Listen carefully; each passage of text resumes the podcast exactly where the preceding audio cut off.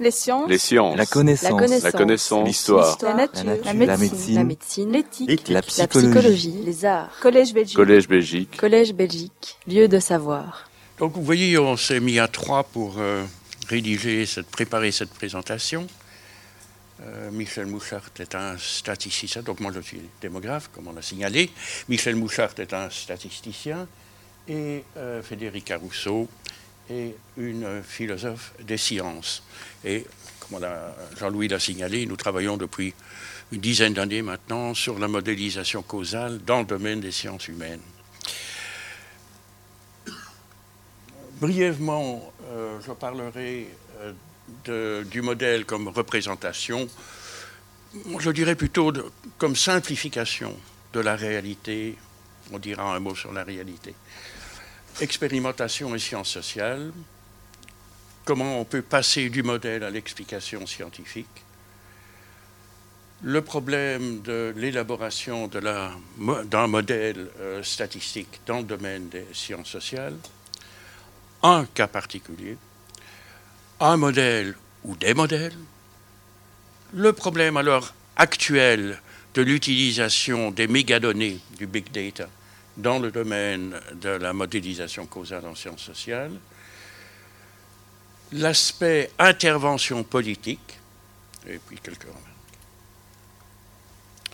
Donc, comme toute science, euh, les sciences sociales cherchent à expliquer, à comprendre les phénomènes, ici les phénomènes sociaux. Pourrait penser à quelques questions comme euh, quelles sont les causes du terrorisme Pourquoi l'économie allemande est-elle plus performante que l'économie française Etc. Il s'agit chaque fois de ce que le philosophe Karl Hempel a appelé des explanation seeking why questions, c'est-à-dire des questions requérant une explication. Quelle que soit la méthodologie, et elles sont euh, nombreuses en sciences sociales, il s'agira toujours de confronter ces hypothèses, théories ou modèles, on peut grosso modo les assimiler, aux faits.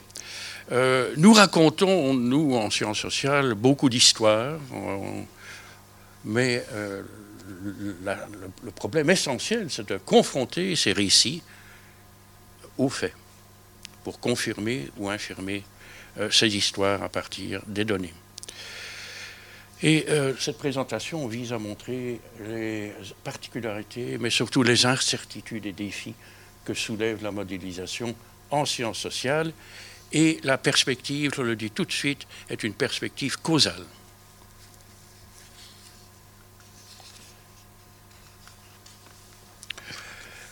La réalité sociale est comme, de nouveau, quand on entend par réalité, ici je l'entends comme un contexte sociétal donné. Cette réalité est complexe, d'une part, et elle est variable dans le temps et dans l'espace. Les déterminants de la fécondité en Afrique ne sont pas les mêmes que les déterminants de la fécondité euh, en Europe. Les déterminants, les facteurs expliquant la fécondité au XVe siècle ne sont pas les facteurs expliquant, en dehors de phénomènes biologiques bien sûr, les facteurs expliquant la fécondité du XXIe siècle. Et pour appréhender ces phénomènes sociaux, nous sommes amenés à les simplifier, à ne retenir que les traits essentiels. Et donc, nous construisons pour cela un modèle qui représente cette réalité entre guillemets, mais qui est forcément incomplet. Donc, un modèle est toujours faux par rapport à la réalité. Je vous ai dit que euh, les phénomènes sociaux sont variables dans le temps et dans l'espace. Il n'y a donc euh, guère de loi en sciences sociales. Un modèle, une théorie euh, dans les sciences sociales ne peut pas avoir de vocation universelle. Alors le mode de représentation peut varier fort d'un objet à l'autre, et une formalisation mathématique n'est pas toujours la meilleure, mais euh, il y a pas mal de modèles en sciences sociales qui sont exprimés sous forme mathématique. Je vous renvoie aussi à un excellent petit livre de Jean Marouin. Euh, le modèle de Lotka, par exemple, de population stable, est euh, exprimée sous forme mathématique, mais la théorie de Weber reliant le capitalisme au protestantisme est exprimée sous forme verbale. Et nous verrons dans un instant qu'on peut aussi exprimer un modèle sous une forme graphique. Expérimentation. Alors une approche expérimentale en sciences sociales est le plus souvent irréalisable ou non éthique et ou non éthique. Alors en tant que démographe, je m'intéresse bien sûr à l'impact du tabagisme sur les causes de décès. Alors, euh, je vais faire un essai randomisé. La moitié de la salle va être forcée à fumer 30 euh, cigarettes par jour jusqu'à la fin de leur vie l'autre moitié, interdiction, verboten de fumer une seule cigarette. Et puis on verra, pas moi parce que je ne serai plus là, mais mes successeurs verront aussi effectivement quelles sont les causes euh, de décès. Est-ce que les maladies cardiovasculaires sont plus nombreuses ou pas euh, chez les fumeurs les non-fumeurs, etc.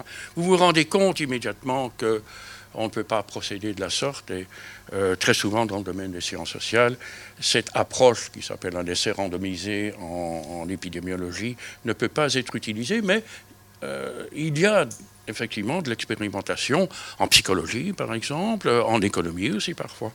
Donc ce n'est pas ici dans toutes les sciences sociales et pour tous les phénomènes que l'on étudie. Mais le plus souvent, nous devrons choisir une voie non expérimentale, c'est-à-dire une approche basée sur les faits euh, tels qu'on peut les observer dans euh, le monde réel, de nouveau, entre guillemets. Le problème, quand on prend une approche non expérimentale, c'est que nous devons absolument tenir compte de ce qu'on appelle les variables de confusion, c'est-à-dire des variables qui euh, peuvent être associées à ce que l'on suppose être une cause et ce que l'on suppose être un effet, et qui peut créer des associations qui sont fausses sur le plan causal.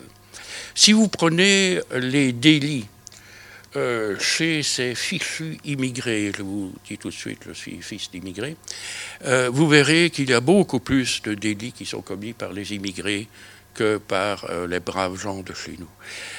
Par contre, si vous contrôlez le statut social, ça disparaît. Il n'y a pas de relation. Vous voyez donc qu'ici, nous devons être très très prudents parce que le statut social est associé, bien sûr, au délit, mais il est associé aussi à l'origine ethnique. Nous devons absolument, comme je le disais, contrôler ce type de variables, c'est-à-dire neutraliser leur effet pour voir si l'association que l'on observe est éventuellement causale ou pas. Voici un bel exemple. La mortalité en Afrique est inférieure à celle de l'Europe. Si on calcule le taux de mortalité de l'Afrique, c'est-à-dire le nombre de décès annuels pour 1000 habitants, eh bien, ce taux est de 9 pour 1000 euh, en Afrique. Si on le calcule en Europe, il est de 11 pour 1000. Mais renversons les flux migratoires, là. Partons en Afrique. C'est bien mieux. Par contre, si on creuse un peu, on voit que la durée de vie est bien plus courte en moyenne en Afrique en Europe. Elle est de 64 ans pour les femmes en Afrique, contre 82 en Europe. Il y a donc un paradoxe. Eh bien, ce paradoxe s'explique tout simplement par la structure parage très différente entre l'Afrique et l'Europe. L'Afrique est une population, est une région à population jeune. L'Europe est une région à population vieille. Or, c'est aux âges élevés que la mortalité est la plus forte. Donc, vous obtenez des taux euh, plus fort en Europe qu'en Afrique. Si vous neutralisez l'effet de structure, si vous contrôlez la structure parage, comme on dit, vous renversez le sens de l'inégalité. Je ne dis pas ici comment le, contrôler, euh, ce n'est pas le sujet. Euh, vous obtenez 16 pour 1000 pour l'Afrique, contre 12 seulement pour 1000 en Europe. Vous voyez donc le problème qui peut se poser si on ne tient pas compte de ces variables de confusion. Et voilà, ça, c'est un problème majeur, parce que souvent, on ne connaît pas toutes les variables de confusion. Ou alors, on les connaît, mais on ne dispose pas de données à leur sujet. Dans cette situation, les associations que l'on observe entre ce que l'on suppose cause et ce que l'on suppose effet peuvent être parfaitement fallacieuses, comme dans le cas de la mortalité comparée entre l'Afrique et l'Europe. Donc, lorsque c'est possible, une approche expérimentale est bien sûr à préférer, euh, parce qu'elle n'est pas soumise à euh, ces problèmes. Mais si on prend l'effet randomisé que j'ai utilisé pour tester euh, l'impact du tabagisme, euh, l'essai randomisé est très utilisé, en, comme je le disais, en épidémiologie. Échappe bien sûr à ce problème, mais ne dit rien, il est muet euh, quant au mécanisme explicatif. Euh, pensez à l'effet de l'aspirine sur le mal de tête, il a fallu attendre bien des années pour que, ayant vu qu'il y a un effet, en probabilité bien sûr, hein, pas, pas à 100%, ayant vu qu'il y a un effet, par des essais randomisés, il a fallu des années pour comprendre le mécanisme qui faisait en sorte que l'acide acétylsalicylique pouvait avoir un effet sur le mal de tête et sur autre chose aussi. Prenons aussi euh, l'idée, très souvent dans le domaine de la causalité, il n'y a causalité que si on fait bouger les choses, si on fait une intervention. Et puis on bouge un peu la cause et on voit si l'effet bouge ou pas. Euh, là aussi, il y a des problèmes, parce que, comme euh, Lucas l'a bien montré, si on agit sur un sous-mécanisme du système, très souvent, on fait bouger tout le système. Il y a un très bel exemple, mais je n'ai pas le temps pour y revenir éventuellement tout à l'heure, euh, auquel j'ai participé il y a déjà pas mal d'années, de réduction, de programme de réduction de la mortalité cardiovasculaire en Finlande. Et ça a complètement foiré. Enfin, pas, le programme lui-même, mais l'observation que l'on pouvait faire de la causalité. Du modèle à l'explication scientifique. Alors, un modèle explicatif, comme euh, je le disais, je crois qu'on est tous d'accord là-dessus, est une description simplifiée du système que l'on étudie, ici le système social. Euh, ce que l'on cherche, c'est d'essayer de, comprendre, d'identifier le mécanisme euh, censé engendrer les faits observés. quand je dis mécanisme, ce n'est pas au sens du XVIIe siècle. Hein. La société n'est pas comme les rouages hein, d'une horloge. C'est plutôt essayer de comprendre comment euh, certaines variables agissent sur d'autres. Et euh, pour ce faire, on met l'accent sur l'identification des sous-mécanismes structurant le mécanisme principal. Euh, on peut voir par exemple que les maladies cardiovasculaires dépendent de la consommation d'alcool, du tabac, de l'alimentation, etc. Tout cela c'est bien connu. On cherche donc à identifier un effet et euh, les, ses causes, c'est-à-dire les variables sur lesquelles on peut le conditionner.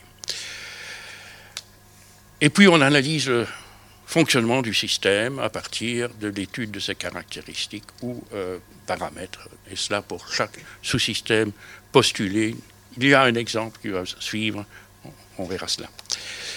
Alors, de nouveau, les phénomènes sociaux étant variables dans le temps et dans l'espace, il faut aussi que le modèle explicatif et la euh, valeur des paramètres euh, le soient également cadre conceptuel, cadre opérationnel et modélisation statistique. Alors, voyons comment construire brièvement, brièvement un modèle dans euh, le domaine des sciences sociales. Et c'est un modèle très particulier qui cherche à déterminer, à à comprendre éventuellement ou à identifier des relations euh, cause-effet. Et il s'agit de ce que l'on appelle un modèle structurel causal.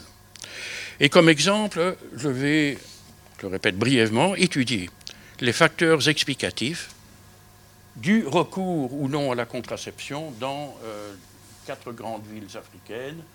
Et je me base là-dessus sur un article auquel j'ai participé euh, et publié en 2017. Tout d'abord, on part de, des meilleures connaissances disponibles quant au phénomène étudié. On était tout un groupe là pour euh, traiter le sujet dans le cadre d'un projet international. Ceci n'est qu'une partie du projet.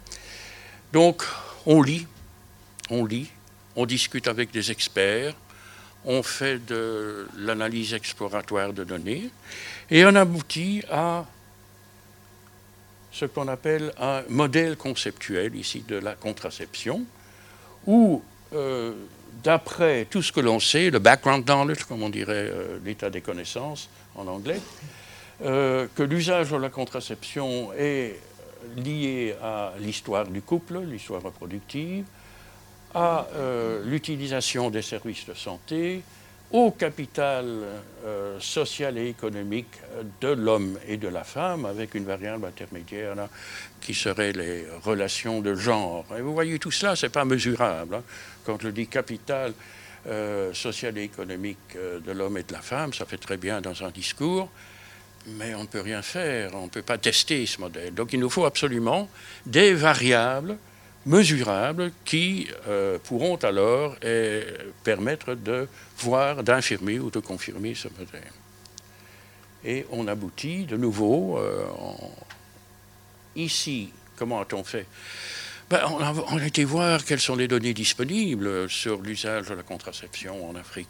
Et il y a eu des grandes enquêtes qui, effectivement, ont permis d'établir, de représenter, de créer des indicateurs de chacun des concepts du graphe, du oui, graphe euh, pour, euh, ceux qui s'intéressent à la théorie des graphes, c'est en fait un graphe acyclique dirigé. Je n'entre pas dans le détail. Euh, pour établir un lien entre les concepts du graphe précédent et les indicateurs mesurables que nous avons ici. Vous voyez que le graphe est beaucoup plus complexe que le premier, puisqu'il y a plusieurs indicateurs par concept.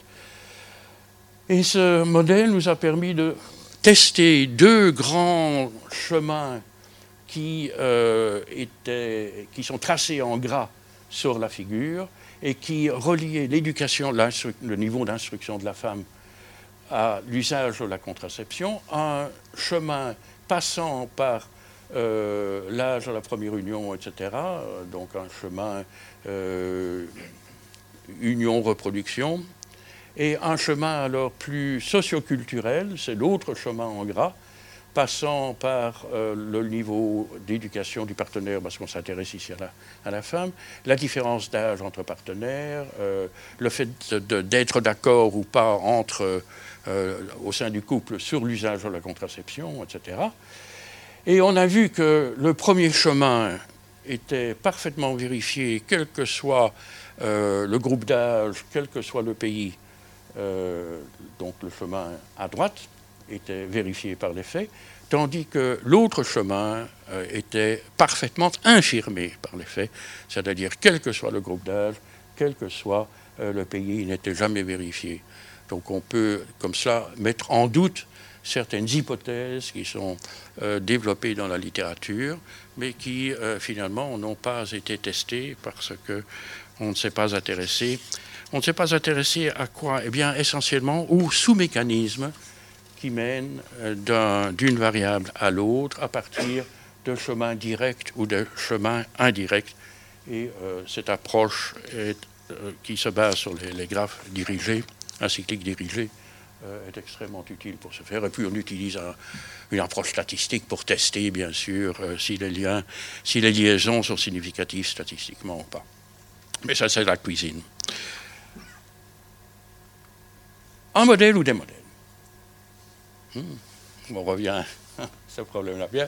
Un bon modèle explicatif, un modèle idéal en sciences sociales, devrait naturellement être unique en ce qui concerne la structure du mécanisme en sous-mécanisme. Pour un contexte donné, je répète toujours, c'est fondamental en sciences sociales, il faut absolument définir sa population de référence. Quand j'étudie la fécondité de la Belgique, je dois préciser ce que j'entends par population belge. Euh, donc, définition de population de référence. Alors, il n'existe pas de loi en sciences sociales. Existe-t-il de loi on, en a parlé euh, dans l'exposé précédent. Mais on peut tout de même supposer que si le modèle n'est pas trop mauvais, il devrait s'appliquer à un large ensemble de cas au sein de la population de référence. Et on se heurte ici de nouveau à pas mal de problèmes, parce que l'état des connaissances est souvent imparfait, ou alors nous n'avons pas les données pour infirmer ou confirmer la théorie et collecter des données, ça revient cher. Les sciences sociales ont peu de sous, donc on doit faire avec les moyens du bord, avec les données qui existent bien souvent. Ou alors elles sont manquantes, donc, euh, comme je l'ai dit, mais elles peuvent aussi être déficientes. Donc la vérification de la qualité des données est absolument fondamentale dans le domaine des sciences sociales, comme dans toutes sciences, bien sûr. Et puis euh, le modèle doit aussi tenir compte des variables latentes ce sont des variables euh, qui existent mais qui ne sont pas observées.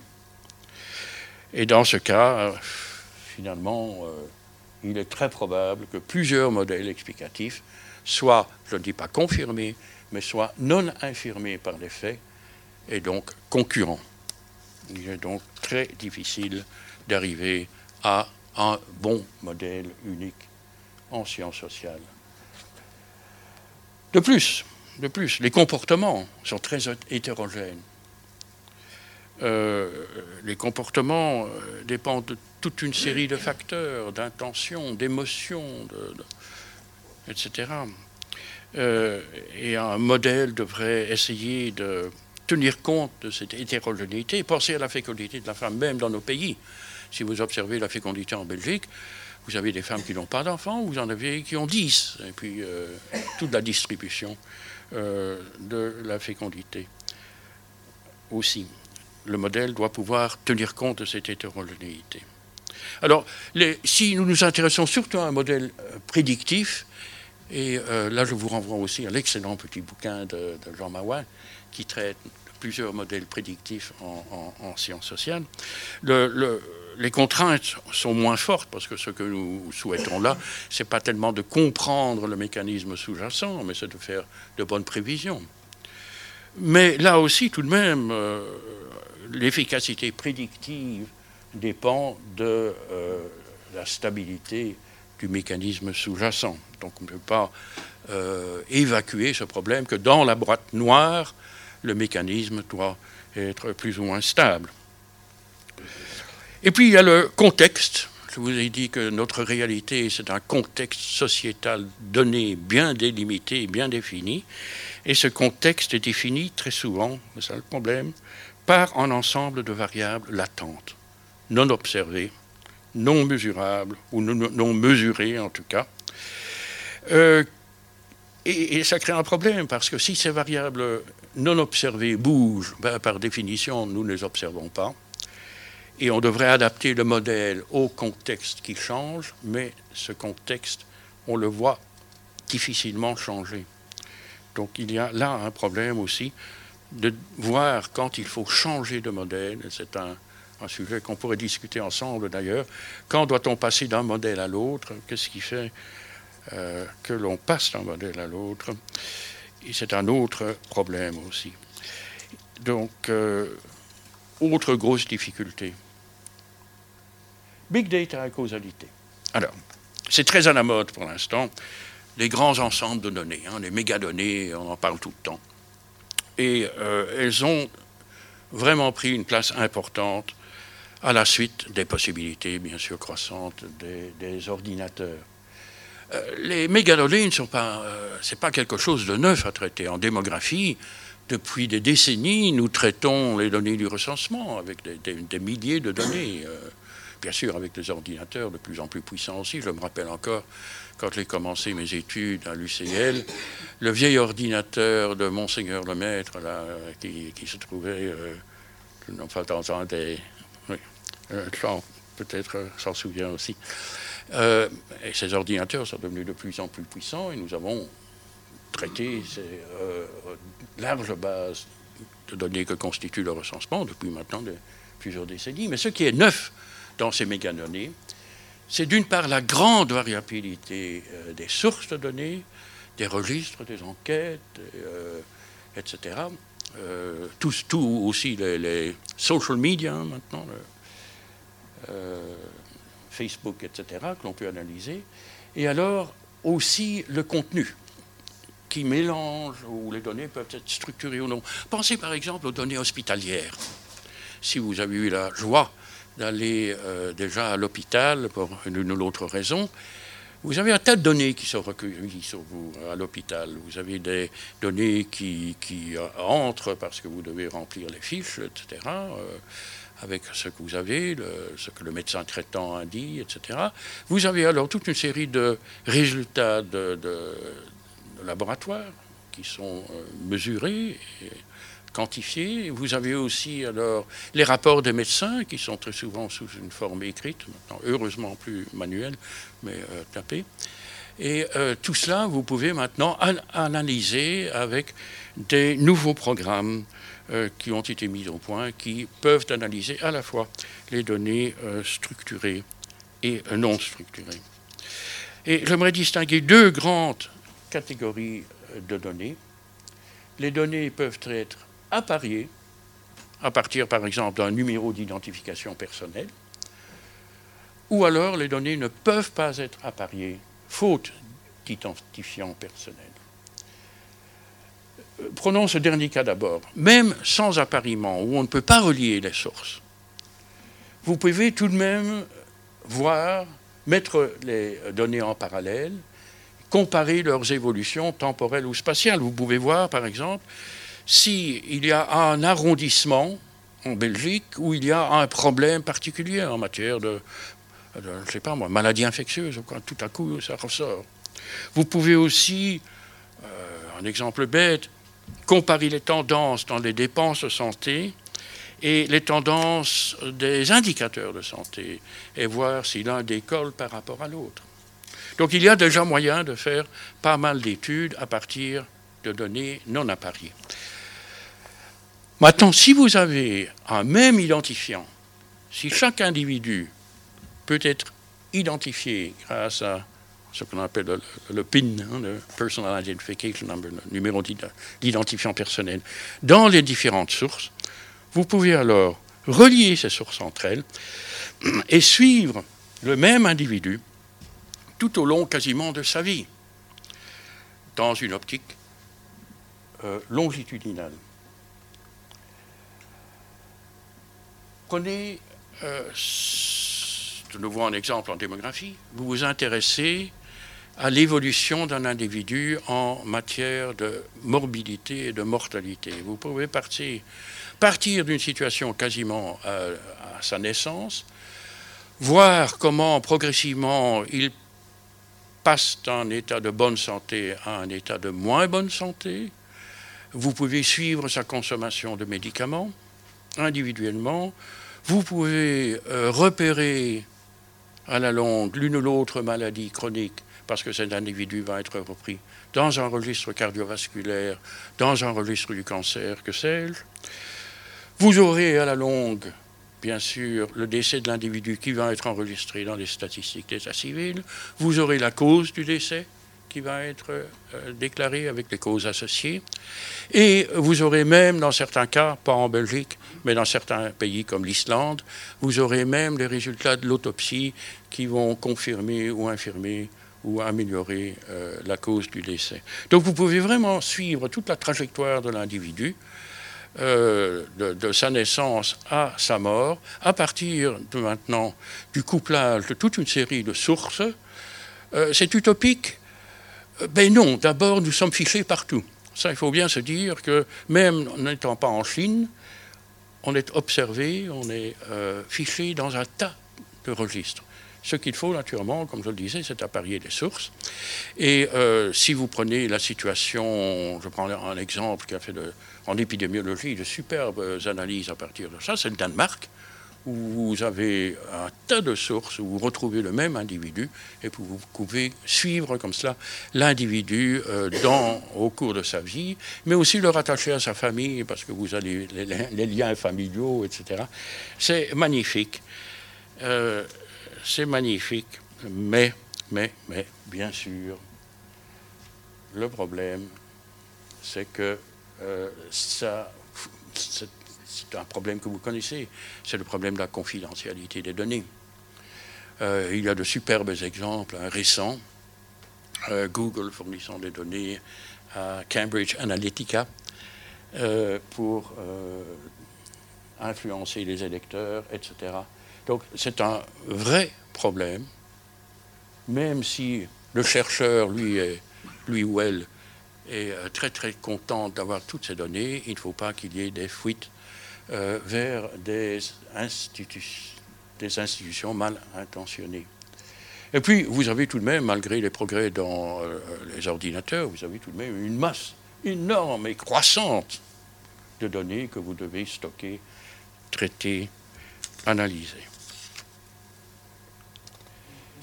Modèle, explication, intervention politique. Le scientifique, pour nous, ne doit pas seulement se contenter de trouver des corrélations, il doit essayer autant que possible d'identifier le pourquoi des choses et euh, expliquer, euh, ce n'est pas seulement définir le modèle, c'est euh, pour nous toute la démarche scientifique, toute la démarche de la recherche est en fait une explication. L'explication porte de la collecte des données jusqu'à la publication de l'article final. Et c'est tout cela qui finalement euh, revêt euh, la, nature explicative de la démarche scientifique.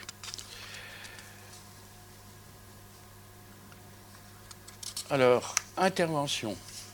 Faut-il traduire nos connaissances issues de la modélisation en action politique Eh bien, d'abord, ce n'est pas évident de déduire une politique des résultats de la, de la modélisation. Pourquoi? Parce que vous pouvez trouver dans votre recherche euh, certaines causes bien euh, précises, mais ce ne sont pas nécessairement des causes sur lesquelles on peut agir facilement. Et d'autre part, euh, le fait de dire que le scientifique doit se mouiller politiquement est sujet à controverse. D'une part, vous avez euh, donc ce problème des variables. Et je, reviens un instant, sur l'exemple de la Carélie du Nord. Euh, ce programme de, réduction de mortalité cardiovasculaire euh, en, Finlande, on avait remarqué qu'en Finlande, il y avait une très très forte morbidité et mortalité cardiovasculaire. Et donc, euh, le gouvernement finlandais, le ministère de la Santé, a voulu euh, changer les choses par une intervention politique. Il a choisi une région cible, euh, qui était la, la, Carélie du Nord, la Carélie du Sud étant maintenant la Russie, et il a essayé de modifier le comportement des individus qui buvaient du lait gras, etc. Comme ici à Louvain-la-Neuve, par exemple, ou à Bruxelles, euh, deux personnes se retrouvent, ben, ils vont boire un verre de bière au café. Là, bien sûr, quand j'allais là-bas, on m'invitait à boire un verre de lait bien gras euh, pour fêter l'événement. Donc, euh, une alimentation extrêmement grasse. Et le ministère a joué sur les comportements des gens, mais surtout au niveau de la production des aliments par les producteurs locaux. Donc ils ont convaincu euh, pas les vaches de faire du lait maigre, mais euh, tout de même les, euh, laiteries de produire du lait écrémé, etc., de réduire aussi la, teneur en graisse dans pas mal de leurs aliments. Et ils avaient choisi une, région, la capitale de l'endroit, Kuopio, de la région, où là, aucune intervention politique n'a été effectuée. Et alors, ils ont dit, bah, on va comparer maintenant les tendances dans la région cible et dans la région témoin, hein, en bonne expérience euh, scientifique. Et ils ont vu effectivement que leur programme a eu un effet dans la euh, région cible, dans la Carélie du Nord. La morbidité a diminué, la mortalité aussi. Et puis ils ont été voir dans euh, la région de Kuopio, j'étais là à ce moment-là, excellent département de cardiologie. Et euh, quand il vu, ben, la tendance était exactement parallèle. Ça diminuait comme ça dans la Carélie du Nord, ça diminuait comme cela à Kuopio. Que s'est-il passé? Eh bien, c'est une expérience sur être humain. Les êtres humains euh, sont plus ou moins intelligents, mais tout de même suffisamment pour se dire que non, d'une pipe, c'est pas bête ce qu'ils font là en Carélie du Nord. Hein. Finalement, nous mangeons trop gras. nous mangeons trop. on va aussi modifier nos habitudes alimentaires. Et donc plutôt que d'acheter du lait complet, on va acheter du lait écrémé. Et ils ont opté, adopté les comportements de la région de Carélie du Nord. Donc vous voyez que euh, vous avez de, ces, migrations d'idées euh, entre êtres humains euh, que vous pouvez difficilement contrôler. Et donc, même si ici l'intervention a eu un effet, le fait de le prouver par les moyens habituels n'était pas évident, bien sûr. Alors, autre problème, c'est la controverse. Devons-nous intervenir Devons-nous proposer des euh, solutions au mode politique Et euh, penser au débat sur le changement climatique, mais le changement climatique lié au capitalisme. Il y a tout un débat euh, pour l'instant sur le fait que notre système capitaliste soit effectivement un système qui produit effectivement pas mal de polluants allons-nous, en tant que scientifiques, dire, mais euh, oui, changeons de système, camarades, changeons C'est controversé. Je pense que les, nous pensons que les scientifiques doivent se mouiller, comme tout être euh, raisonnable, mais ce n'est pas tout de même très évident. Donc, quelques conclusions maintenant un modèle explicatif ne doit pas être identifié à la réalité. On en a parlé avec Jean Marouin aussi. Euh, ce que nous voulons, c'est de euh, fournir les caractéristiques principales du processus générant les, données. Euh, la confrontation du modèle aux observations, c'est indispensable. Ça nous permettra de confirmer ou d'infirmer notre modèle mais, notre conclusion sera toujours temporaire. Un bon modèle peut devenir un mauvais modèle, par exemple, si euh, la structure de notre euh, société change. Euh, on peut l'infirmer aussi parce que nous avons de nouvelles données, parce que nous avons de nouveaux moyens d'observation. C'est bien connu dans les sciences de la nature aussi. La présence de, de, variables de confusion, comme très souvent nous ne pouvons pas faire de l'expérimentation, nous devons prendre une approche non expérimentale, la présence de variables de confusion est euh, très très importante. Nous devons euh, pouvoir les contrôler dans la mesure du possible. Le problème, c'est que beaucoup de variables, ces variables sont latentes, ne sont pas observées ou sont mal observées. Nous devons ensuite bien définir la population de référence, puisque notre modèle n'est valable que pour un contexte sociétal donné. Une intervention politique, et on l'a vu, euh, requiert idéalement la connaissance des causes produisant des effets, mais une intervention peut modifier euh, l'ensemble du mécanisme. C'est bien ce qui s'est posé ici dans notre comparaison entre la Carélie du Nord et euh, la région de Kuopio. Et enfin, il n'est pas sûr que les variables qui sont les plus significatives dans le domaine de la recherche soient les variables les plus appropriées pour l'intervention politique. Et les gens ont été très intelligents là en Finlande. Plutôt que d'essayer de, modifier les comportements, ils ont modifié l'alimentation.